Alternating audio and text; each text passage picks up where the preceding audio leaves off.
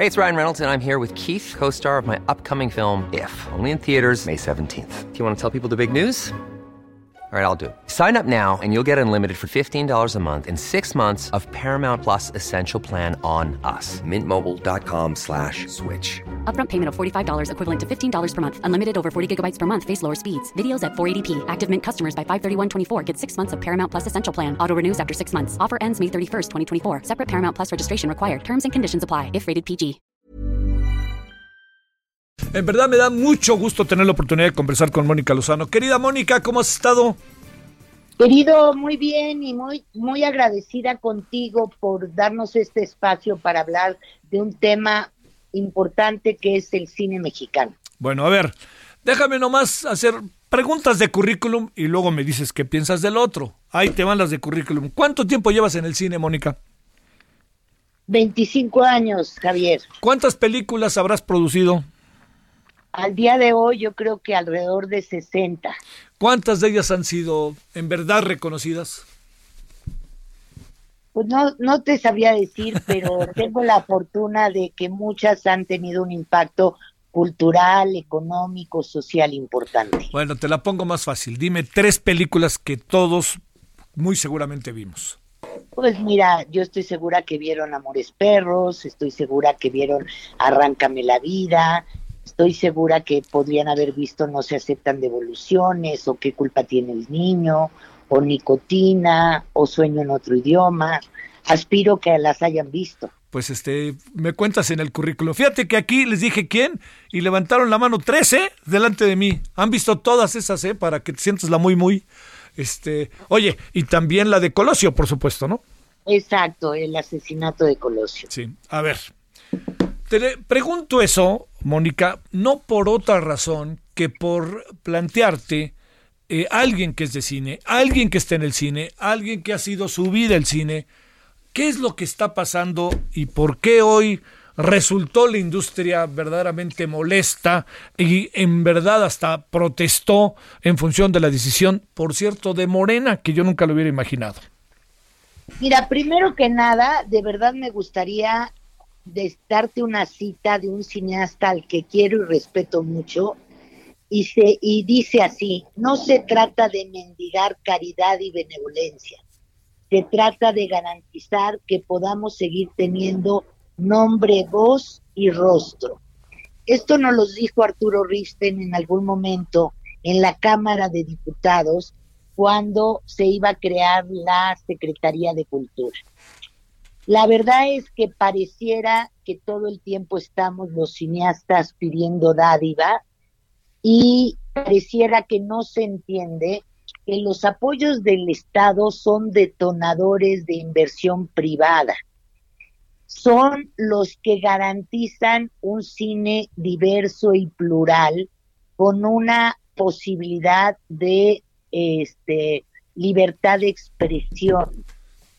Es, es el cine que se hace a través de estos mecanismos de fomento y apoyo son este cine que le ha dado vuelta al mundo, que ha tenido reconocimientos nacionales e internacionales y yo me pregunto qué pasaría sin los apoyos al cine.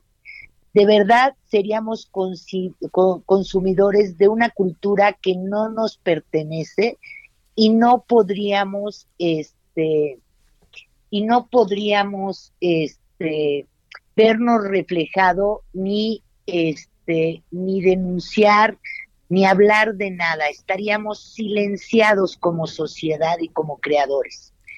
¿Qué está pasando? Tú me preguntas. Está pasando que el 2 de abril, con el decreto del señor presidente, se extinguió Foprocine, que era uno de los mecanismos de fomento al cine.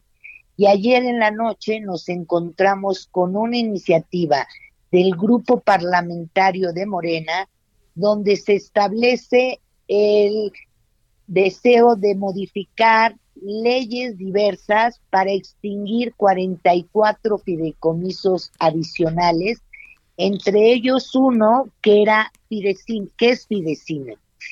Fidecine, que es el mecanismo en la ley de apoyo y fomento al cine, donde tanto la Secretaría de Cultura como el Instituto Mexicano de Cine se habían, eh, habían dialogado con la comunidad, garantizándonos su permanencia para que a través de este mecanismo se sumara el espíritu de Poprocine y poder seguir dando apoyos a la escritura de guiones, al desarrollo de proyectos, a la producción de contenidos propios, a la postproducción de películas, a su promoción, distribución y a todo lo que compete al cine, al sostenimiento, desarrollo y fortalecimiento del cine mexicano. Ahora también, ¿qué acontece? Que un sinfín de familias dejará de tener una posibilidad de trabajar en esta industria o como viene sucediendo, nos volveremos obreros de la producción de contenidos de otros, de contenidos internacionales y nos formaremos con esas realidades y esas identidades. A ver, Mónica, déjame plantearte una segunda y última cuestión. Eh, ¿Bajo qué criterios se puede tomar esta decisión? Queda muy claro todos los efectos, las consecuencias que puede tener. Y segundo, ¿qué se puede hacer para hacer conscientes en la izquierda, ¿quién lo iba a creer? Hacer consciente a la izquierda de Morena la importancia que tiene el cine en la vida y en la historia. Pues para empezar tendrían que volver a revisar lo que dice el cuarto constitucional que el Estado mexicano tiene que garantizar el derecho a la cultura, el derecho a las audiencias y la diversidad y pluralidad de la oferta de contenidos culturales y eh, la obligación de apoyar a las industrias culturales, este, que es un mandato de la Constitución. Y ahora parece, y es un derecho humano, o sea, no nada más es un invento de los que hacemos cine, es un derecho humano que quieren afectar y transgredir de manera importante. Y evidentemente a nosotros nos genera una desazón, una desilusión, un sentimiento de incertidumbre total, porque llevamos un año platicando en el Parlamento abierto del cambio de la ley de cine para fortalecer el cine mexicano y diálogo constante con las autoridades, donde nos ofrecen y nos garantizan los mecanismos de apoyo al cine, porque no nada más es un tema de presupuesto, son los mecanismos que lo hacen posible, que están diseñados de acuerdo a la naturaleza de este sector. Bueno, Mónica, aquí estaremos las veces que sea necesario, ¿eh? Por favor, aquí estaremos las veces que sea necesario, Mónica. Te agradezco mucho que hayas estado con nosotros, Mónica Lozano. A ver, ¿ahí me escuchas, Mónica? No, se colgó en la parte final. Bueno. Oye, aquí estoy, se me fue, se me fue, bueno, perdón. Gracias, Mónica. Aquí estaremos y estamos. Igualmente, un abrazo grande. Gracias. Pausa. Ever catch yourself eating the same flavorless dinner three days in a row? Dreaming of something better? Well, HelloFresh is your guilt-free dream come true, baby. It's me, Kiki Palmer. Let's wake up those taste buds with hot, juicy pecan-crusted chicken or garlic butter shrimp scampi. Mm. Hello Fresh. Stop dreaming of all the delicious possibilities and dig in at HelloFresh.com. Let's get this dinner party started.